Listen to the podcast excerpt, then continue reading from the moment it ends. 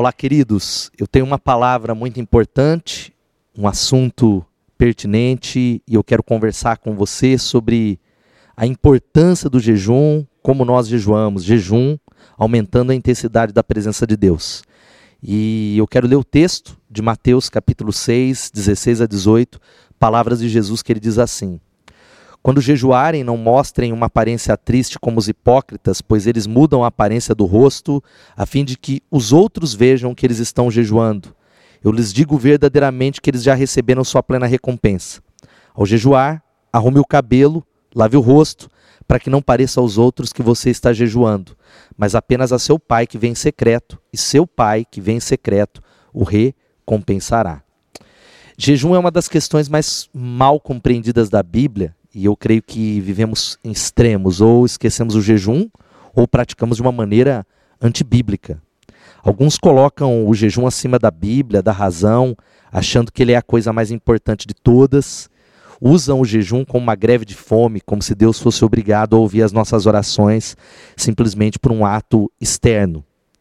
Outros talvez o desconsideram por completo, achando que o jejum não serve para nada e que Deus não se importa com isso. A verdade é que o jejum não é nem o ato mais importante, mas também não é algo para ser desprezado. Ele é um meio da graça, uma disciplina espiritual ordenado pelo próprio Deus praticado por Jesus e que, se for praticado de forma correta, certamente irá trazer muitas bênçãos para nós. Mas afinal de contas, o que, que é jejum? Tanto se fala sobre jejum. Jejum é a abstinência de alimentos por um tempo determinado com o propósito de intensificar a busca pela presença de Deus. Eu gosto de dizer que jejum é oração intensificada. E é importante lembrar que jejum não é simplesmente ficar sem comer. Isso é dieta ou greve de fome, mas é uma decisão de deixar os desejos da sua carne em segundo plano para fortalecer o seu espírito através da oração e da leitura da palavra. Paulo disse em Romanos capítulo 12, versículo 1, Portanto, irmãos, eu rogo-lhes pelas misericórdias de Deus que se ofereçam em sacrifício vivo, santo e agradável a Deus. Esse é o seu culto racional. Jejum é exatamente isso. O jejum, ele não muda a Deus, ele muda quem nós somos. Por isso existem algumas coisas que nós precisamos entender quando nós nos propomos a jejuar. Uma das primeiras coisas aqui é que jejum é um convite, é um convite de Deus a uma intimidade mais profunda com Ele através da oração. É por isso que esse texto que nós lemos, o versículo 18, vai dizendo que o, o seu pai que vê em secreto o recompensará. Ou seja, há recompensas envolvidas quando o povo de Deus jejua. As páginas da Bíblia toda mostram que os discípulos de Jesus eles jejuaram, a história da igreja, relegando uma importância a talvez algo que intensifica o poder da intercessão. A oração intensificada tem a ver com o jejum. Jejum é um convite, e é um convite para nós vermos mais do reino de Deus sendo expressado através do nosso intermédio e através das nossas circunstâncias. Por isso que Jesus ele diz que essa casta de demônios só sai pela oração e jejum. E aí eu quero encorajar e dar algumas razões para você. Por que, que nós jejuamos? Primeiro, em obediência à palavra de Deus. O texto de Jesus no Sermão da Montanha vai dizendo, versículo 16 que lemos, que quando jejuarem, Jesus ele faz uma ingerência de que todo aquele que é discípulo irá jejuar. Em obediência àquilo, ao exemplo dos discípulos da igreja primitiva e de tantos livros e tantas experiências da palavra de Deus. Mas jejum também é uma graça é um privilégio. Por isso, ao jejuar, o encorajamento que eu dou para você, nós devemos pedir graça a Deus e resistência para chegar até o, até o final. Resistência para entrar nesse estilo de vida. Uma segunda razão por que nós jejuamos é para nos humilhar. Tiago, capítulo 4, versículo 10, é algo que vai falando de maneira muito poderosa, algo que é uma exortação da palavra de Deus que diz: humilhem-se diante do Senhor e ele os exaltará. Jejum é tempo de humilhação. É um paradoxo, porque durante o jejum nossos corpos ficam fracos, nós nos sentimos cansados, sem energia, mas os nossos corações se tornam fortalecidos pela presença e pelo poder de Deus. Uma outra razão, a terceira, nós jejuamos para vencer tentações em áreas que nos impedem de usufruir o poder de Deus, como Jesus vai dizendo em Marcos capítulo 9, olhando para o pai daquele menino que estava endemoniado, quando os discípulos não conseguiram é, expulsar o demônio, ele diz no versículo 29, respondendo à pergunta dos discípulos: por que não conseguimos expulsá-lo? Ele respondeu: essa espécie só sai pela oração e pelo jejum. Existem algumas áreas que nós venceremos e receberemos o poder de Deus na dependência quando nós jejuarmos.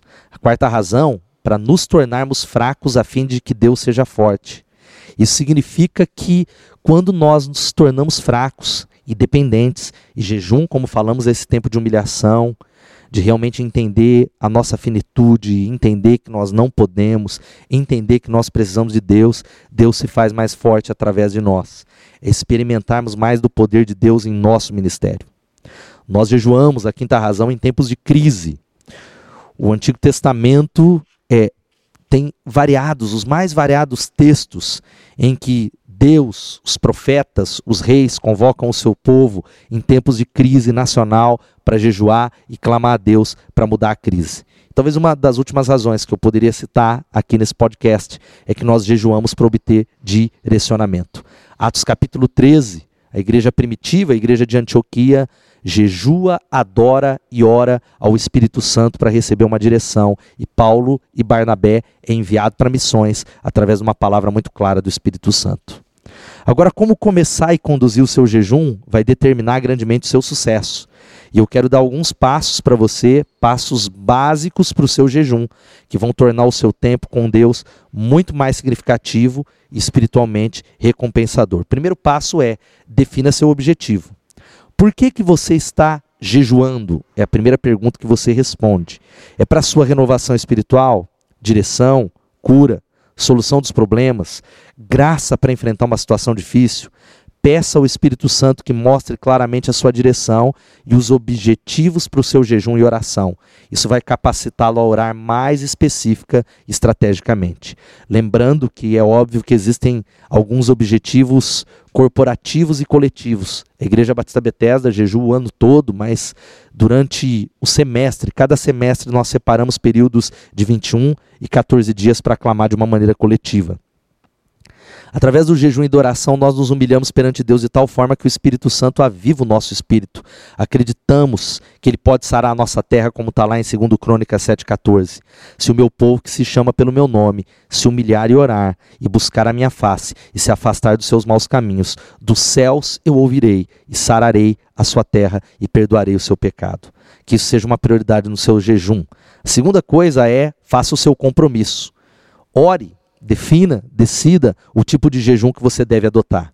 Jesus ele deu a entender que todos os seus seguidores deveriam jejuar, como o texto que lemos no início desse podcast. Para ele a questão era quando os crentes iriam jejuar e não se eles jejuariam. Antes de jejuar, decida alguns tópicos. Qual será a duração do seu jejum? Uma refeição? Um dia? Uma semana? 40 dias, se o Espírito Santo direcionar? Que tipo de jejum Deus quer que você adote? De água apenas? Ou de água, sucos? Que tipos de sucos você irá tomar e qual a frequência? Que atividades físicas ou sociais você irá restringir-se? Talvez tirar o celular, a televisão, o cinema. E quanto tempo por dia você se dedicará à oração e à palavra de Deus? Esses são compromissos que, com antecedência, irão ajudá-lo a sustentar o seu jejum quando as tentações físicas e as pressões da vida tentarem fazer você abandonar o seu jejum. Terceiro passo: prepare-se espiritualmente é uma palavra. O fundamento básico do jejum é uma palavra que eu queria que nós guardássemos é o arrependimento. Pecados não confessados irão bloquear as suas orações. Lembre-se, jejum não é greve de fome, ele é oração intensificada. Aqui estão algumas coisas que você pode fazer para preparar o seu coração. Peça a Deus para ajudá-lo a fazer uma lista abrangente dos seus pecados. Confesse cada pecado que o Espírito Santo trouxer à sua mente e aceite o perdão de Deus. Procure obter o perdão de todos aqueles que você ofendeu e perdoe a todos que o feriram. Faça restituições à medida que o Espírito Santo lhe mostrar. Peça a Deus para enchê-lo com o seu Espírito Santo de acordo com a sua ordem em Efésios 5,18, que diz enchei-vos com o Espírito, ou em sua promessa de 1 João 5, 14 e 15, de que se orarmos de acordo com a vontade de Deus, ele nos ouvirá. Entregue a sua vida completamente a Jesus Cristo como seu Senhor e Mestre e recuse-se a obedecer à sua natureza pecaminosa. E não subestime, guarde isso, a oposição espiritual. Satanás muitas vezes intensifica a batalha natural entre o corpo e o espírito. Nós estamos numa batalha espiritual. Um passo, um quarto passo, é prepare-se fisicamente. O jejum ele requer precauções conscientes. Se você faz um jejum mais longo, um jejum mais intenso, consulte o seu médico em primeiro lugar, especialmente se você toma alguma medicação ou se tem alguma enfermidade crônica. Algumas pessoas talvez nunca deveriam jejuar sem a supervisão de um profissional, mas isso é somente no caso de alguém que enfrenta alguma enfermidade.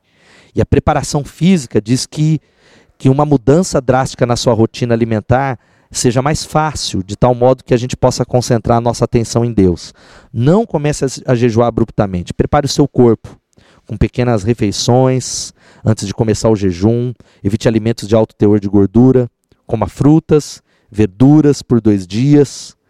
Seu tempo de oração e jejum chegou. Você está se abstendo de de todas as comidas sólidas está buscando a Deus. Então existem várias sugestões para que você cresça para a glória de Deus. Descanse o máximo que o seu horário permitir.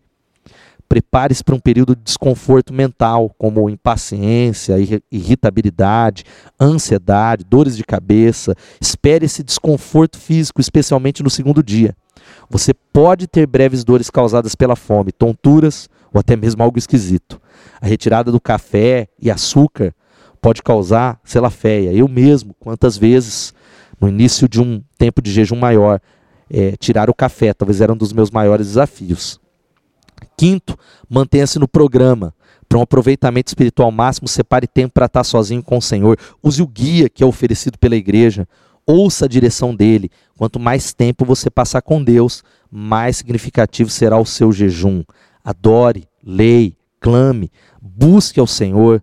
Evite outras formas de distração, diminua o tempo no celular, o tempo na televisão. Quando possível, comece e termine o seu dia ajoelhado, clamando, com um breve momento de louvor e agradecimento, entregando o seu jejum no nome de Jesus. Peça a Ele para revelar as áreas que precisam de mudança, que precisam de arrependimento. Estude os atributos de Deus. Tenha fome e sede de justiça. Tenha alvos de fé. Peça a Deus para aumentar a sua fé ore sem cessar. Talvez um grande desafio para os discípulos que querem crescer é estabelecer um período de 24 horas a cada semana para jejuar, para clamar e buscar a Deus por avivamento. Terminando o jejum, quando o tempo designado do jejum estiver terminando, você pode começar a comer novamente. Entretanto, como terminar o seu jejum é extremamente importante para o seu bem-estar físico e espiritual, pense nisso. O sexto passo e penúltimo Termine seu jejum gradualmente.